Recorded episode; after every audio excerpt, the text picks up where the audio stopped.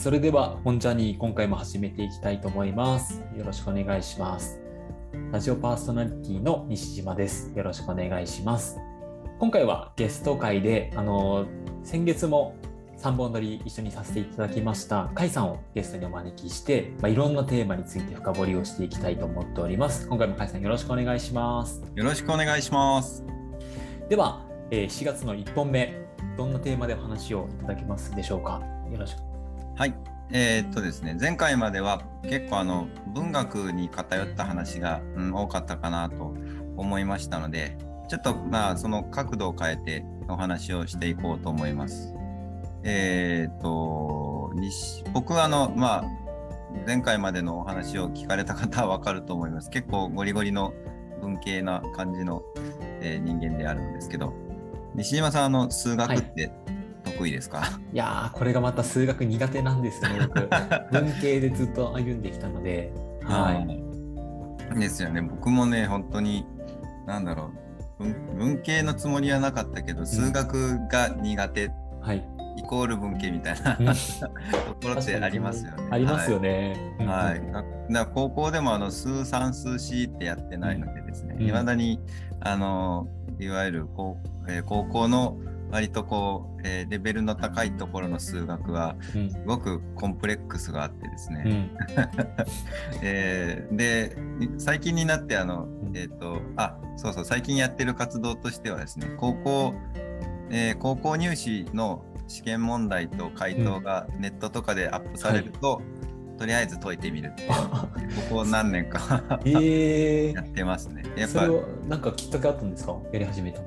えー、なんでしょうね。やっぱコンプレックスがあったんでしょうね。というのと、まあ、数学を単純にうん。分かるようになりたいなとか、うん。まあいろんなあのあれがありましてあとうん。お知り合いの方がですね、微分積分に関する本を出されたりとかとがあって、はい。微分積分は毎回あの入門書を読むけどその時ふんふんって思っていつもすぐ頭から抜けるなみたいな、うん。同じくです。はいなんですけどもでそ,、まあ、そういう経験も踏まえてうん。ちょっと思うところがありまして、はい。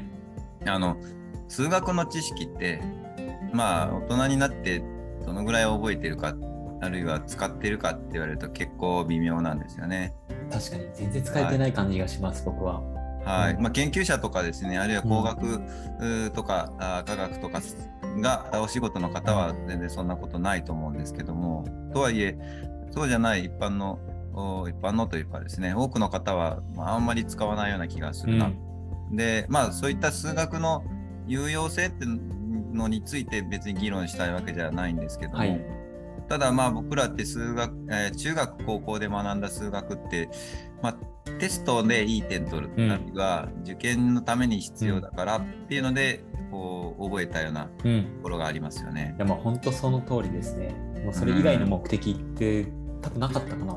そうですよね。うんしまああの数学が好きな人もですねどちらかというと、いや解くのが楽しいとかですね、うん答えがバシッと出るのがいいんだとかですね、そういった感じだと思うんですね。うん。でただそれだからこそ今使っているかなとかあるいはあれはどういう意味だったんだろうっていうことがなんかこううまく実生活につながらないのかな。うん。で数学に限らずですねやっぱり知識を習得するあるいは本当の知識になるためにはただこう詰め込む、えーえーとなんでしょうね公式を覚えるとかですね暗記するとかいうことだけじゃやっぱダメなんじゃないかなと、うんおしみじみ思うわけです。うん。うん。はい、で、えーそんなところでですね、えー、と僕はあの結構古典を昔から読んでるんですが、えープラトン、えー古代ギリシャの哲学者ですうん。うね、ん。うん。うん。の方のですね、はい。えー、と割と初期に書かれた本で「メノン」っていう作品があるんですうね。ん僕は読んだことないですね、メロンは。本当ですか、はいメメノンは、えー、と岩波文庫でも出てるので、割と読みやすいかな、ページ数もそんなに多くないですね。はい。これはメノンっていうのはまた別の、えーとうん人物の名前なんですけども、あ、人物名なんですね。はい、うんメノンとソクラテスが、うんまあ、ちょっと知識、えーあるいは、えー、と徳は教えることができるかみたいな話をうん。議論するっていう、うん。えー、と内容になっています。その中でですね、一個探求のパラドックスって言われてるものが出てくるんですね。はい。メメノンが言うんですけども、要へするにー何がどんなパラドックスかというと、うん。何か、えー、と知らないことをうん。探求しようと思ってうん。要は知識を習得しようと思ったら何自分が何を探求してるかについて知らないとうん探求できないですよね。ああまさに数学で起こってる問題ってそこかもしれないですね。でも、えっと、その知識を知りたいから探求するのに、知らないと探求できないっていうのはああ本当だ。永遠にたどり着けないじゃないですか。たどり着けないですね。はい、面白いメノンがまあそういうそういう話をしていくんです。で対するソクラテスはどう答えるかっていうので、はいえー早期説っていうことをはい。ここで唱えるんですね。早期説ですか？そうはい、そう早期っていうのは、うんえー思い起こすっていうことですね。でどういうことかあ内容かというと、はいちょっと音声でこれ伝えるのになかなか難しいなと思いつつ挑戦するんですけど、はいえっ、と正正方形があります。はい。正方形ありますね。で一辺が2としますね。はい。一辺2の正方形があってうんこれの2倍の正方形をうん書きたい。うんさあどうするかって考えた時に、はいえーこれ実際ソクラテスがメノンの、えーとえー、と付き人みたいな人にですね、召使いかな？うん。に、えー、とやらせるんですね。あ実際にやってもらった内容なんですね。はい、うんやらせるんですけども、じゃあ、えっ、と、あ、じゃあ2倍なので、うんえっ、と、辺を2倍にしうて、んえっ、と、4、4×4 で正方形を書きますってするんです。それが、うんえーこんな感じですね。はいはいそうすると、それだと、面積は4倍になるよ。うん。2人が4だったのが、四四16になるので、うん。4、えっ、と、4から16、4倍になってるよ。と。うん。あ、じゃあダメですねってなるんですね。うん。で、ただ、えっ、と、えー面積を8にしたいのだから、はい。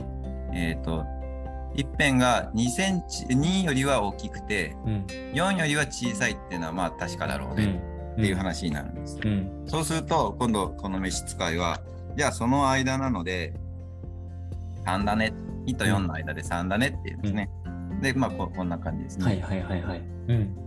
えっ、と、こんな感じって言っちゃいけない。うん 3×3 の 3×3 の正方そうすると、まあ、3×3 で9なので、うん8に近づいたけれども、うんちょっと大きいよね。うん2倍よりちょっと2.4倍になってるよね。うんそれじゃダメだよねうんってなるんです。で、ああ、やっぱり分かりませんってなるんですけども、なえっとここでソクラテスは斜めに線を引きゃいいんだよ。うんで、えー要えーと要は、えー、とこの4倍になったはい。正方形うのん半分の面積でいいんちゃうっていうんですね。はいそうすると、まあ、1個対角線を1本引けばはい。正方形じゃなくて三直角三角形になりますけども、えー、と面積8の図形ができるわけですね。うん確かに。はい、この線を斜めに線を引くっていうアイディアを与えたところうんこの召使いはそうか、えー、とこの、えーそれぞれのうん4倍になった、え1個ずつの正方形をうん。全部半分にしてうん。この4つ集めたうん。えーとちょうど2倍のうん。正方形ができるんだと。うん。いうふうにこの、えー、とひし形に今度、うん。要はその斜めの線を利用してうん。ひし形の正方形を書くんですね。でこれで面積8ですねっていうふうになると。でソクラテスはここですかさず私は答えは教えてないようん。と。補助線を引くことを進めてうん。それによって本人が自分で本当だ。うん。答えにたどり着いたんだと。うん。だから知ってたわけじゃないしうん。だけど教わった外から教わったわけでもなくてうん。自分で自ら思い起こしてうん。えーたどり着いてるから。うん。だからさっきの探求のパラドックスみたいなことはなるほど。起こらないと。だから本当に知らないことを理解するっていうのは、うん。こういうひらめきによってうん。本当はどこか、えー、と自分がり自覚してなかった中に答えを持っていてうん。それを引っ張り出すっていうことがうん。あるんだと。うん。でまあプラトンの話は実際はここからイデアっていううん。世界の話になって実は僕らはあらゆることをうん。イデアの中で通じて、えー、と知識を持ってるんだけどもうん。まあ思い起こせてないんだよ。うん。イデアとつながるあるいは探求っていうことを通じてイデアにつながろうとすることによって、えー、と正しそうな知識にはい。近づくことができるよねっていうプラトンの哲学につながるんですが、うん。まあ、その話は置いておいて、うん。この、えー、とソクラテスの早,、えー、と早期説この早期、思い起こしに至るのに決定的だったのが、まあ、斜めに線を引いたらどうだろうっていうこれだったん。ですね。で、えー、と僕らもあの中学校の幾何学とか、はい。えー高校のお同じような数学でですね、えー補助線を引くことによって、うん。えーあ分かった。こことここが合同だとか、うん。こことここの角度が等しくなるとかいうのが見えるっていうことがあるんですよね。うん。だから数学っていうのはいあのえー、と一つのイメージとしてはなんか公式を覚えてたらあるいは式の解き方を知ってたらうん。あの勝手に答えが出るものって思いがちなんですけども実はそうじゃなくて、うん。ひらめきっていうのがないと解けないことが結構あるんだうん。っていうことが気づかされますね。まあ、幾何学の問題もそうですし、あの因数分解って習うじゃないですか。はい習いますね。はい、展開っていうのを習ってその後、うん。その逆の因数分解を習う、うん。展開は解き方知ってたらうん。誰でもできるんですけど、うん。因数分解はあのひらめきというかあうん。ここはつあのこっちでひっつくよねとか、うん。あの気づきがないとできないんですね。確かにそう言われてみればそうですね。そうなんですよ。だからうん。ここで、あの第一の数学 嫌いのつまずきがあるとも言えるんですけど、あと高校になってなら微分積分もそうで微分は解き方をを理解してるとあの微分できるんですけど、その微分されたものを積分にするときはうん。積分の仕方のえー、と解放をどっかでひらめかないと、うん。まあ、ある程度パターンはありますけどね、うん。えーひらめかないと解けない問題って結構ありますよね。うん。そういう実はあの論理的に勝手に、えーペコペコって答えが出ると思いがちな数学でも、思考の考えの飛躍ひらめきっていうのがすごく重要だっていうことが、えー、とこのメノンの話を通じて結構わかるなとう思いんます。いやその基本面白いですね。そうなんですね。うん、だから、えーはい、冒頭に話をしたあの中学校の、うん。あ高校入試の問題をやってみたっていうやつもやっぱり図形問題が一番うん。ポイントになってくるんですね。うん。あれが解けるかどうかっていうのが一番、えー、と面白面白さの秘訣ではあると思うんですけど。も、うん。でこの補助線を引くひらめきあことでひらめきを得るっていうのは、うん。まあ、やっぱり本を読む上で文章を読んでいく上でも同じことが言えるなと。ああそれはどういうことですか？結構。本にも通じてくるんですね、補助線そうですね、うん。実はあの前回の話の時にもですね、えっ、と梶井元次郎のレモンの話をした時も、実は補助線っていうワードをうん。何回か使ってたんですけども、ああまり、うん、あまり意識せず使ってましたが、うん。えっ、と、例えばですね、今、まあ、えー線を斜めに線を引くことによって、こう、えー正方形を分割したわけですけども、うん。はい。えっ、と、例えばですね、えー例えばと言いますか、えっ、と、二元論っていうのがあるんですね。うんうんうんありますね。えー子供と大人とか。そうですね。そうですね。はい。ものですえね善悪とかですね、美醜、美しい、醜いとかですね、うん。あるいは、まあ、ちょっとせせイデオロギー的なことで言うと、保守とか革新とか、うん。あるいは力の動きで言うと、能動とか柔道とかですね。あるいは、えーと、世界の話で言うと、自然と人口とかあですね。確かに確かに、うん。これは、あの、ある一つのものを、えー分割線を一本引くことによって、うん。ここに切り口を見出すことができる方法なんですね。うん。そうすることによって気づけることっていうのがうん。たくさんあると思いうます。ん。うん。例えば、えーとまあ、前回扱った作品で言うと羅生門の話だと、はい。えー善悪っていうことがありますようん。ね。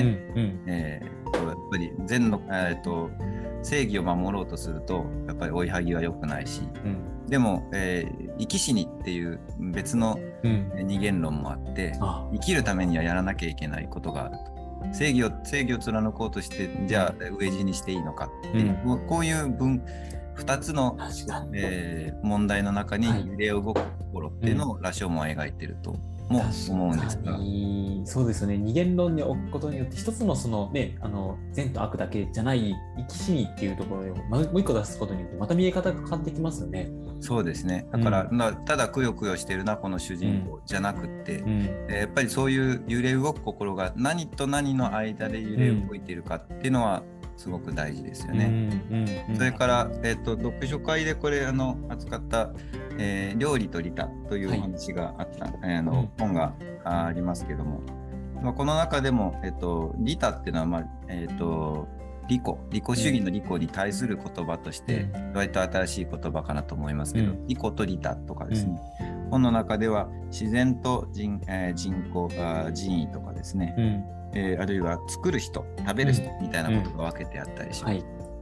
うん、そういうこともあるなと思いますし、えっ、ー、とまずさっき数学の話をしたので言いますと数学ああるいはそもそも文系とか理系とかいうのも一つの切り口なわけですね。うん、うん。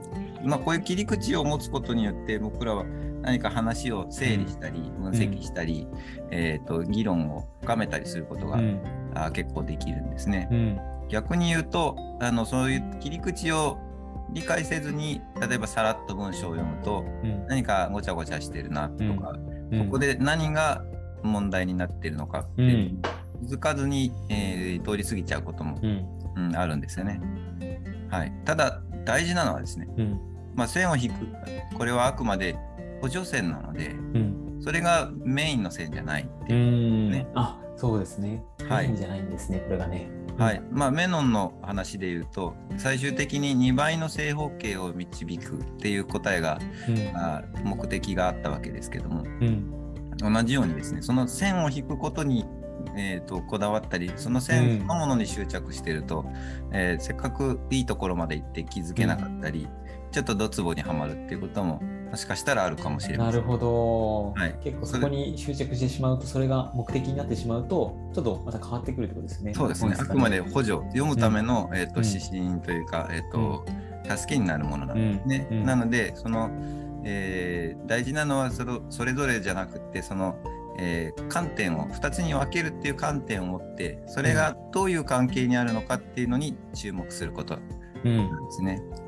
なのでそういう意味で言うと,、えーと、2つ例えば善と悪に分けました、うん、私はやっぱり善善が大事だと思います。とかそういう話ではなくて、うん、なぜ善悪って2つに分かれちゃうんだろうっていう二元論の、えーと、その上にメタの視点で俯瞰して捉えるっていうことが大事で、その時にひらめきや気づきってのを、まあ、得やすいんじゃないかなと。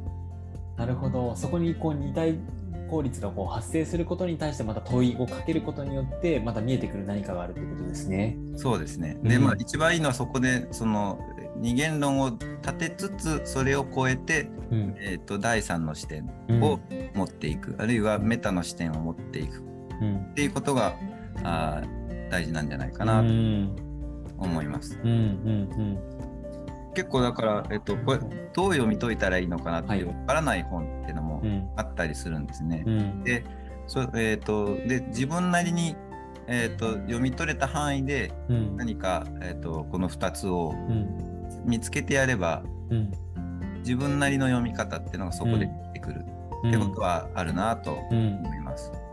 あそこでどういう、ね、あの軸でこう見るかってところが、まあ、その人らしさというかその人の素敵なところの面白さってところにつながってくるんですね。そうですね。だから補助線って、うん、あの幾何学の問題でも補助線の引き方って一通りじゃなかったりしますよね。だからどこにか、えーと、うん、目をつけてどこに線を引くか、うん、あるいは、えーと、得意幾何学の問題でも得意な線の引き方と、うん、解き方っていうのがあったりすると思うんですね。そこにどう自分で引きつけるための線が引けるかが大事なんですよね。ああなるほど。